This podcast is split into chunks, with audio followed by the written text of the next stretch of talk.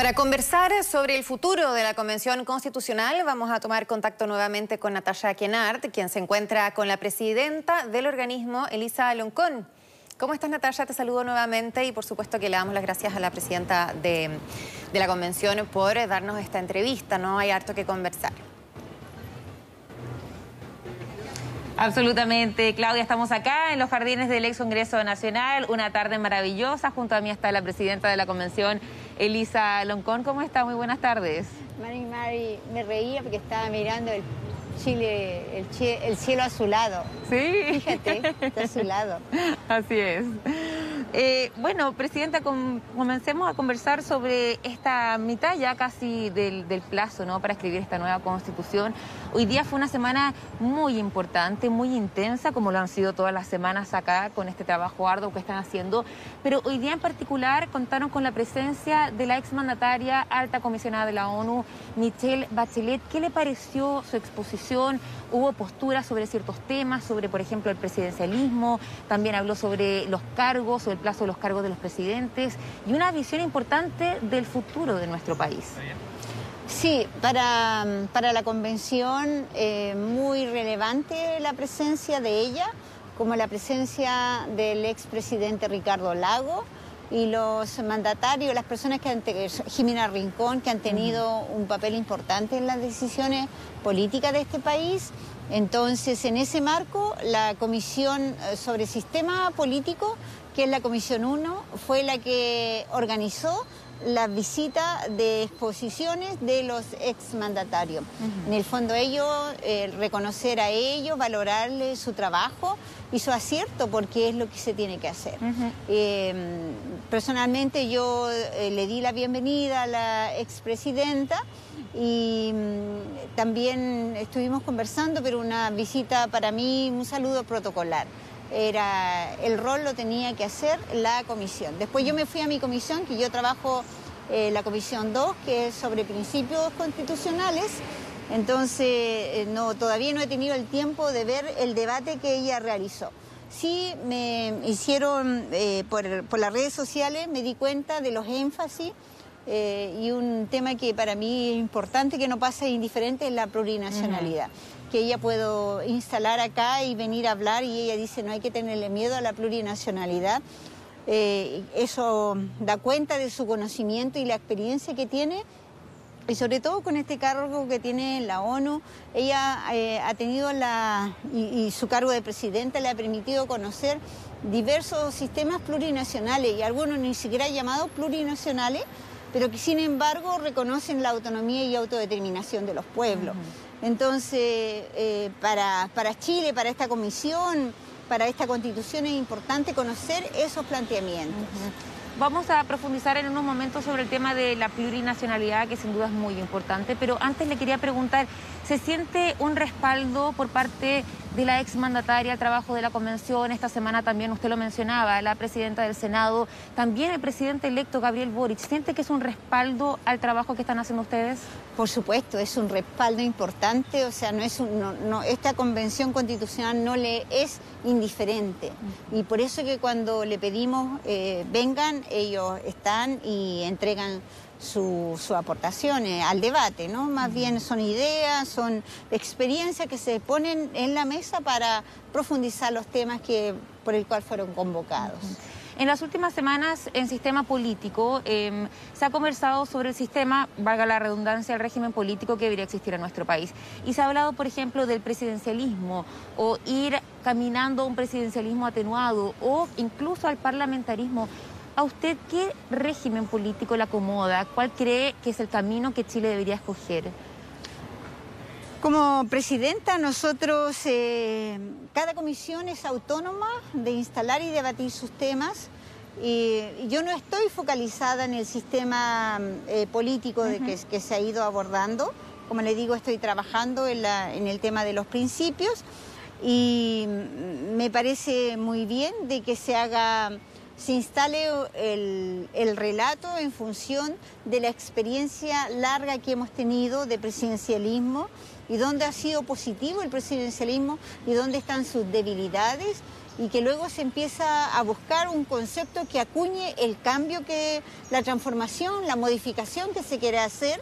Eh, tengo entendido en la discusión del presidencialismo atenuado implica no quedar eh, de frentón como un régimen presidencialista, sino con algunas eh, combinaciones, porque aquí se está instalando también la descentralización y se está instalando el tema de la autonomía de las naciones originarias. Entonces, el modelo el modelo eh, presidencial que se opte tiene que empalmar con esas necesidades que tienen el pueblo de Chile y los pueblos de Chile de tener un nivel de gobierno de toma de decisiones. En cuanto al Congreso, también se ha debatido harto si es que hay que mantener las dos cámaras, incluso cambiar las funciones, si es que se mantiene, o ir de lleno a una cámara, la unicameralidad. ¿Cuál es su postura con eso? También lo mismo, o sea, nosotros eh, una vez que la comisión tenga ya sus propuestas, sus normas, eh, lleva la norma al pleno y se debate. Y ahí se van a confrontar las posiciones eh, eh, hay, hay pro y en contra de, los modelos y se va a optar por el que mejor representa eh, y por el que elija el Pleno en voto democrático. yo asumo de que pues lo que tiene que ver con un Congreso bicameral tiene sus costos, tiene sus funciones y en función de eso se va a decidir, en función cómo la, función que va a desempeñar, el rol que va a tener y qué tipo de democracia también vamos a optar, porque eh, eso tiene también que ver con la participación de la sociedad civil, de la democracia con el cual optemos, porque si le damos mayor representatividad también a la ciudadanía, eh, y si le da, se, le da la posibilidad de que propongan normas o plebiscitos, por ejemplo, tú estás dando, resolviendo un problema de decisiones y de participación, ciudadana. Eh, es, eh, es, bien importante e interesante cómo eh, en la Comisión de Principio, por ejemplo, estamos recogiendo el debate respecto al tema de la democracia, el tipo de democracia y de la participación ciudadana. Entonces, lo que se decida, tienen que empalmar y obviamente después va a haber una armonización. Pero, entiendo que no es, no es un tema que se está discutiendo en su comisión en particular, la del sistema político. Pero de todas formas van a tener que votar este tema. Vamos a tener que votar. Hoy día usted vamos tiene a tener que conocer la discusión, vamos a tener que conocer la discusión de fondo. Eso es importante. Tenemos que estar plenamente informados con todos los antecedentes que se entregue, que entregue esa propuesta y ahí tomar la decisión informada. Perfecto. Sí. Ahora, en enero ya se van a cumplir casi la mitad del plazo para escribir esta nueva constitución. Hemos visto un arduo trabajo de los constituyentes, el reglamento, comenzando con la instalación, con el reglamento. Ahora están en una etapa muy importante de participación y recibiendo decenas y cientos de audiencias para escuchar precisamente a la ciudadanía. Pero el 4 de enero va a rotar la mesa directiva. ¿No es así? Usted, tanto como Jaime Baza, van a dejar sus cargos en la mesa directiva. Le quería preguntar, ¿cómo ha sido para usted en el ámbito personal asumir un cargo tan importante? ¿Cómo le cambió la vida además? Sí, ha sido un desafío personal enorme. Eh, ha sido también enfrentarme a la incertidumbre en términos de, que es una función completamente distinta a la que yo tenía en la sociedad. Yo mm. soy académica en la universidad y me dedicaba a hacer clases, investigar y trabajo académico, eh, que no implicaba tener una visibilidad tal que me ha, tocado eh, hoy día tener acá en este rol. Eh, cambia la vida porque uno se ve enfrentada y que de repente te sienta y quieres descansar y empiezan a hablar de ti en los medios, en la tele, en la radio, eso. Y, cosas tan simples, por ejemplo, ayer una, una, constituyente me trajo un sticker donde sale mi rostro, o sea, hay de todo, hay muñeca, hay de todo. ¿Y le gusta eso o no?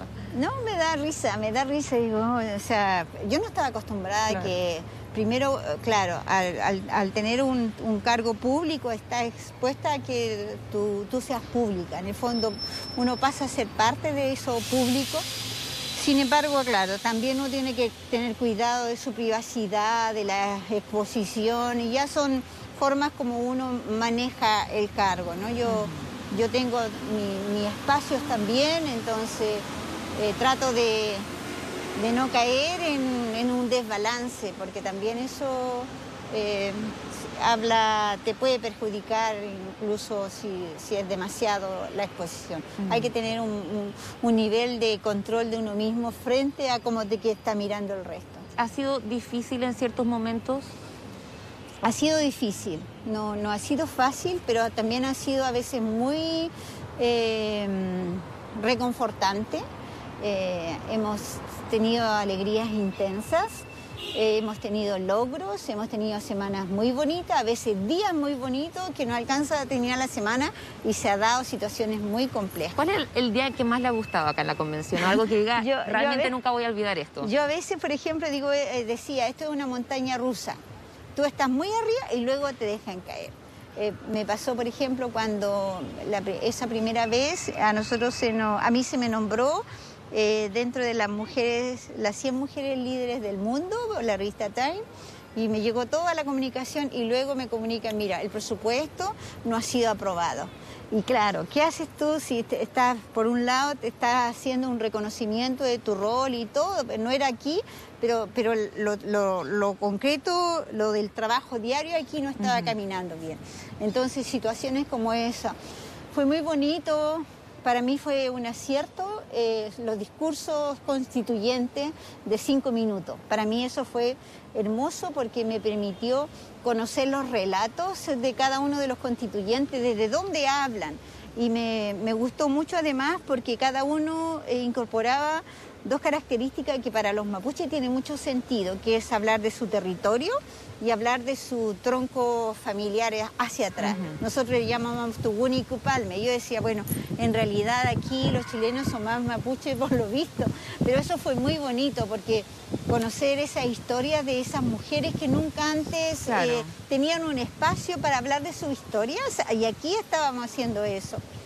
Eh, fue muy bonito, por ejemplo, cuando estábamos en esa etapa, eh, al mes de la convención, cuando pusimos todas las banderas, no sabíamos cómo iba a reaccionar la gente y toda la región, eh, de, cualquier, de los diferentes eh, regiones ubicando su bandera, tomándose fotos, así, había algo... Una representación. Claro, había algo que, con el cual ellos se identificaban y eso también fue bello. Presidenta, ahora eh, la próxima mesa directiva va a tener que impulsar un trabajo complejo en cuanto a la votación, deliberación de las normas, la escritura de la, de la nueva constitución y también estar presentes para este plebiscito de salida.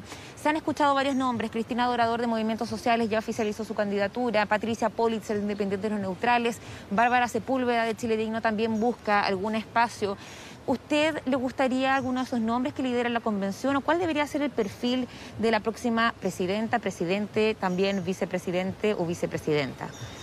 Claro, yo respecto a los perfiles te puedo hablar, pero de nombre no, me corresponde. No, no me corresponde porque yo sigo siendo la presidenta hasta el día 4 cuando yo dejé mi cargo. Entonces he sido cuidadosa eh, para tratar de tener un espacio donde quepan todos. Entonces ahí mantengo ese, ese espacio.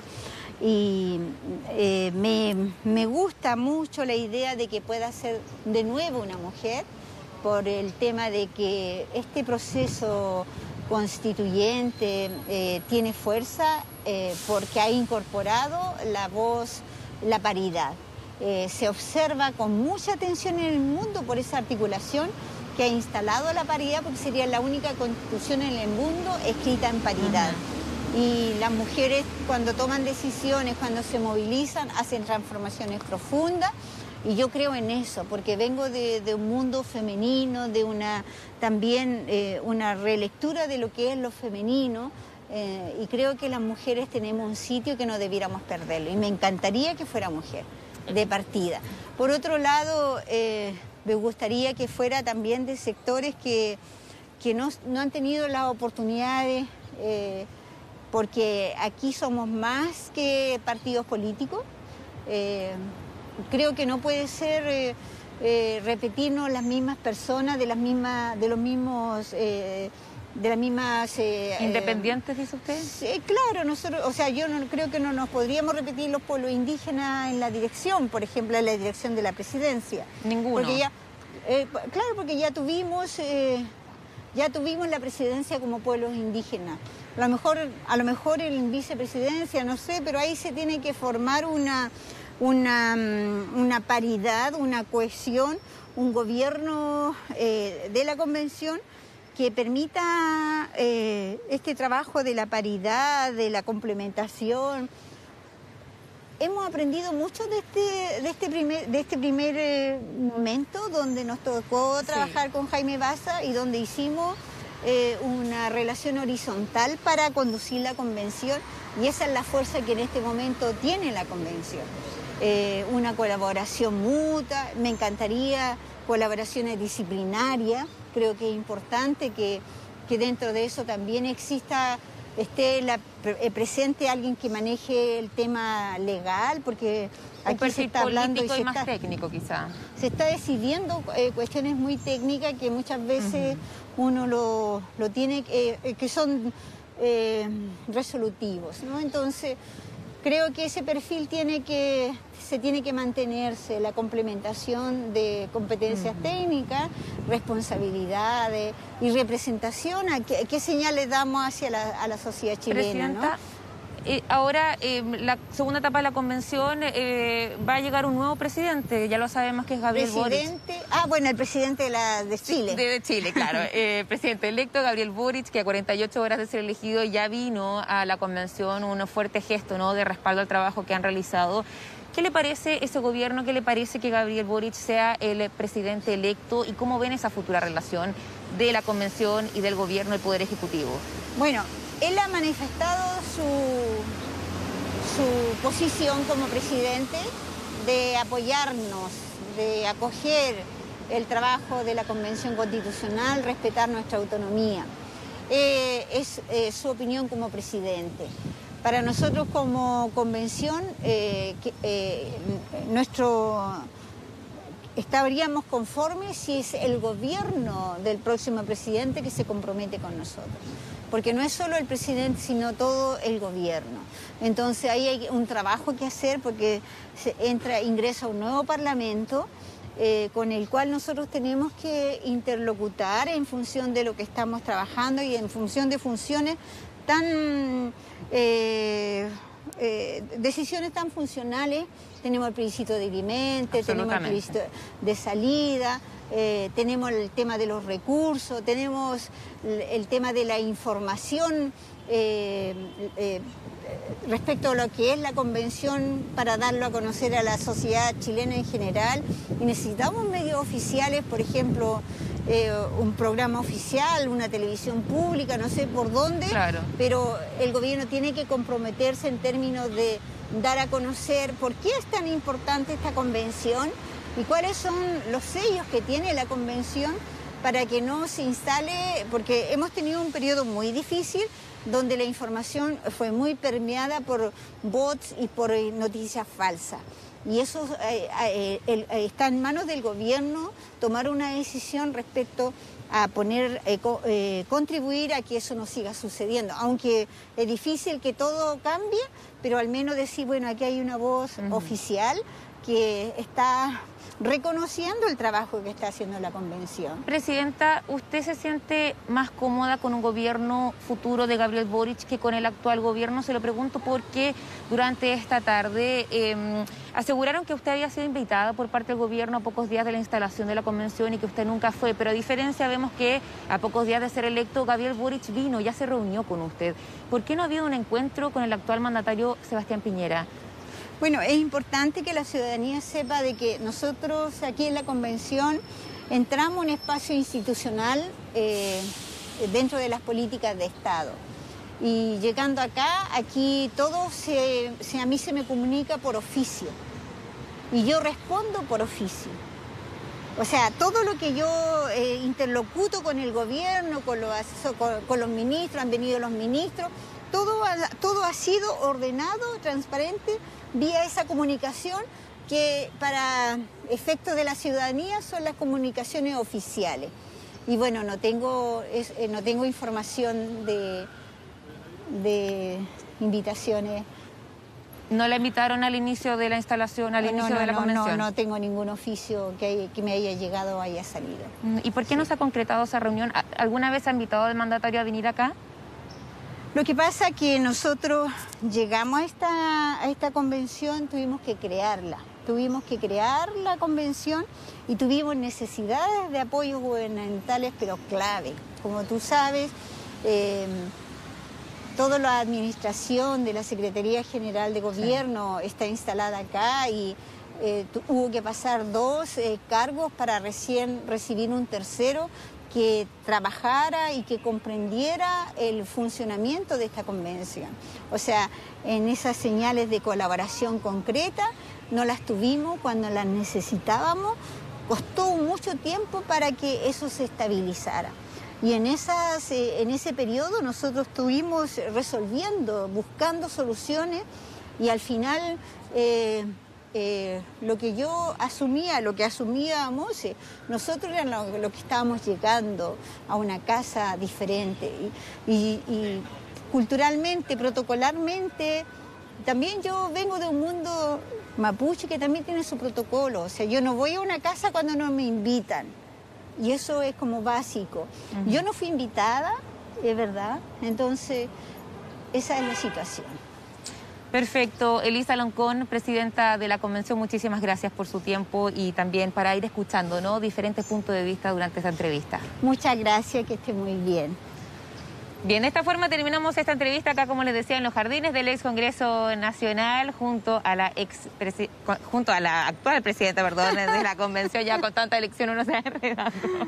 Hasta el 4. Hasta el 4 de enero, sí. El 5 soy ex. Es claro, pero sigue siendo constituyente. sí, claro, sigo siendo constituyente hasta el 4 de julio. Exactamente, Claudia. Bueno, muchísimas gracias. no, Natalia, gracias a ti por esta tremenda entrevista. Gracias a la presidenta, por supuesto, Elisa Loncón. Además, se veía todo precioso, tremendo trabajo técnico. Así que muchas gracias a ti. Que estés súper. Sí, precioso el día. Sí. Buenas tardes.